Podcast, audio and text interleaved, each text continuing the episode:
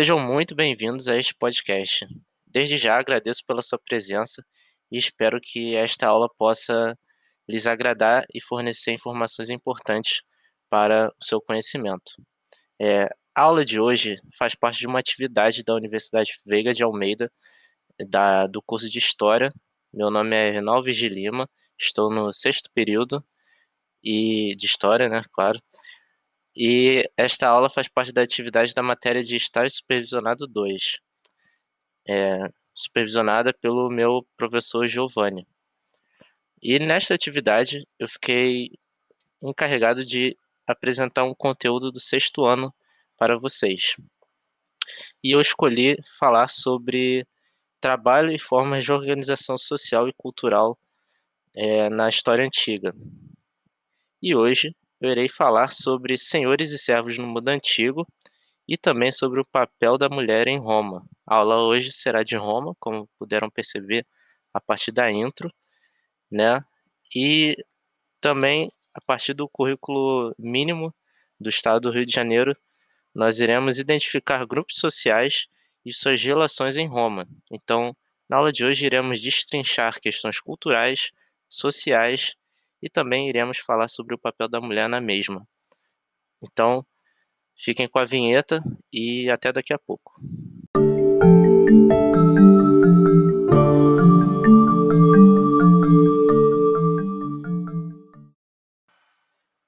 Bom, e para iniciar nossa aula, eu gostaria de destacar a importância da história social no aprendizado é, da história como um todo. É na história social que a gente pode perceber é, como era de fato a vida cotidiana e as relações é, da sociedade em determinado tempo. É muito importante destacar é, o papel da história social e mais para frente eu irei falar um pouco mais sobre isso quando comentarei sobre grafite. Bom, e agora voltando ao assunto, iremos falar agora sobre a sociedade romana. É, a sociedade romana, é, a sua estrutura social, ela obedecia uma condição jurídica. A gente tem que ter em vista que a lei em Roma era muito importante para o cidadão. E dentro dessa estrutura social existiam, é, dos grupos sociais, existiam os patrícios, os plebeus, logo abaixo dos plebeus os clientes, nota-se esse detalhe, abaixo dos clientes haviam os libertos e abaixo os escravos, né? É, era uma sociedade ramificada e essas estruturas sociais, esses grupos sociais, é, eles obedeciam condições distintas é, a partir da, da, da, jurisdição de Roma. Né? Primeiramente, falando sobre os patrícios, eles eram detentores de grandes propriedades. Também eles ocupavam cargos importantes na administração pública, no Senado, eram eles, por exemplo, que comandavam Roma. E eles também tiveram conflitos né, no período é, antes da República, né, no Império de Roma, com os militares. E logo em seguida passaram a administrar mais cargos, já na República. Bom, os plebeus, eles vêm logo abaixo de, dos patrícios, e aí fica essa dúvida, né? Por que os, os plebeus é, vêm logo abaixo dos patrícios? Por que eles estão tão perto assim? Bom, porque eles eram homens livres. E como homens livres, eles detinham a liberdade de ir e vir. Eles, de certa forma, tinham um privilégio entre muitas aspas. Né? Eles tinham essa liberdade de ir e vir. Eles não eram subalternos, quer dizer, desculpa, eles não eram dependentes aos patrícios, eles eram homens livres. Mas eles também não participavam de órgãos de, repre de representação, como Senado, etc. Eles não participavam da política. E normalmente os plebeus eles eram os pequenos produtores e comerciantes. Eram um povo comum de Roma. E logo abaixo haviam os clientes. Os clientes, sim, eram dependentes aos patrícios, eles eram semi-livres, podemos dizer assim, parcialmente livres. E nota-se que é dessa relação de semi-livre que na Idade Média surgiu o conceito de servidão.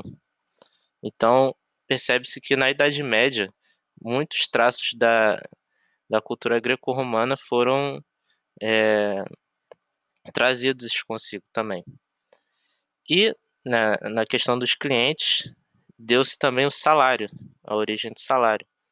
Eles eram pagos através do sal por seus serviços prestados aos patrícios, e também daí surgiu-se o conceito de clientelismo. Eles eram dependentes, eles tinham uma dívida com os patrícios. Logo abaixo dos clientes havia os escravos, os ex-escravos, os libertos. E aqui é interessante porque a gente percebe isso no filme do Gladiador, por exemplo. É, os ex-escravos, é, você se tornava ex-escravo em Roma a, a, partir de uma concessão do próprio Senhor, né? A partir de mérito, de participação gloriosa numa batalha. E os gladiadores, por exemplo, eles eram escravos sobre posse do Senhor. E a partir quando eles tinham destaque na, numa batalha, eles lutavam de forma gloriosa, eles podiam se tornar livres. Livres entre aspas, porque eles ainda detinham uma, uma espécie de relação com o Senhor, mesmo que livres. Então, por isso que os libertos ainda ficam abaixo é, dos plebeus e clientes. E, logo em último, temos os escravos. É, os escravos, a escravidão em Roma, na verdade, ela não estava relacionada a questões éticas, étnicas, perdão, mas sim por questões políticas e jurídicas. Por exemplo, você se tornava escravo é, quando se perdia uma batalha, uma, uma guerra, ou por dívidas também. E os escravos ficavam no, no mais baixo nível da estrutura social de Roma.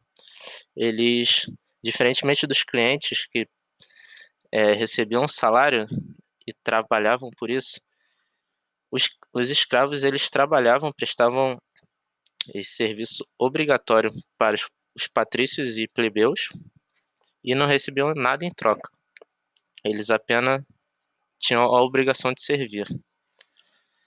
Então, aqui a gente já pode perceber um pouco como é, esses grupos sociais se relacionavam entre si e como eram as suas diferenças também.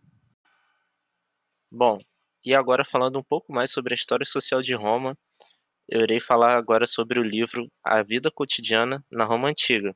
Esse livro foi escrito por Pedro Paulo Funari. E no capítulo 4, é, que se chama Como Escreviam os Romanos no Dia a Dia, ele comenta um pouco sobre o grafite e as suas diferenças sociais dentro da, da, da estrutura de Roma.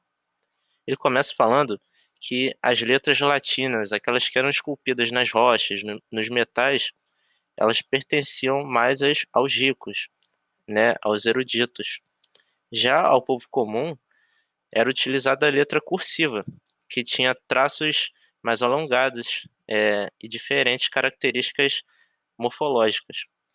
Havia também o graphium, que era ponta para se escrever em superfícies duras, e elas eram muito populares na, na Roma Antiga. Daí se dá também a questão dos grafiteiros, que realizavam inscrições pintadas é, nas paredes. É, grafiteiros né, vem de graphium. E é interessante perceber aqui que as pinturas de caráter é, da elite, elas consistiam em representações de seus privilégios, mesmo que pintadas por alguém do povo. Ou seja, por mais que eram pessoas comuns que pintavam, que tinham essa letra cursiva, essa letra mais alongada, com, com diferentes traços, é, no caráter de elite, na, na pintura da aristocracia romana, é, a pintura tinha as características deles. Elas representavam o que eles queriam que ela representasse. E o que, que elas representavam?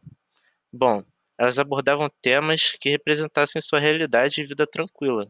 Representavam uma natureza morta e uma tranquilidade perante a sua própria é, seus próprios status quo da, da sociedade. Como assim? Eles queriam representar uma calma, algo que não ameaçasse é, a sua hierarquia, a sua estrutura social. Já o povo, né? O povo ele, ele vivia amontoado em cubículos, ao passo que que a elite vivia bem, né, de forma abastada, o povo ele vivia em cubículos e muitas famílias não tinham mesmo nem acesso ao banheiro e à cozinha. E é nesse ponto que o estudo da sociedade romana se dá importante, pois a partir disso a gente pode compreender o porquê do grande número de bares, é, padarias e, e banheiros públicos que eram frequentados pelo povo comum em Roma. E a partir desse contexto, o, grafi o grafismo popular ele tinha um caráter coletivo, né? Ao passo que a elite apresentava uma realidade distante, o grafismo popular ele representava a vida real, o cotidiano, as suas paixões, né, do povo comum e também dificuldades do dia a dia. Então, olhar para esses grafites e essas representações também é olhar para a vida cotidiana é, do povo comum de Roma, da Roma antiga.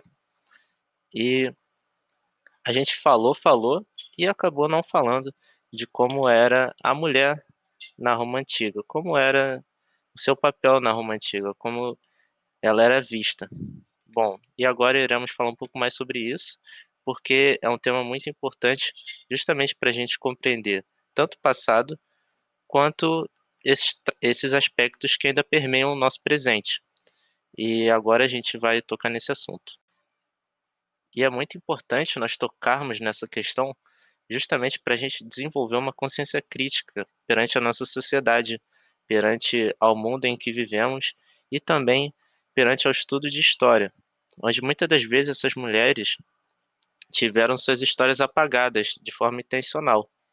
E agora falando sobre Roma antiga, é, Roma era uma sociedade patriarcal, ou seja, a sociedade ela era conduzida pelo homem e ele tinha um destaque na, na, na civilização, na sociedade.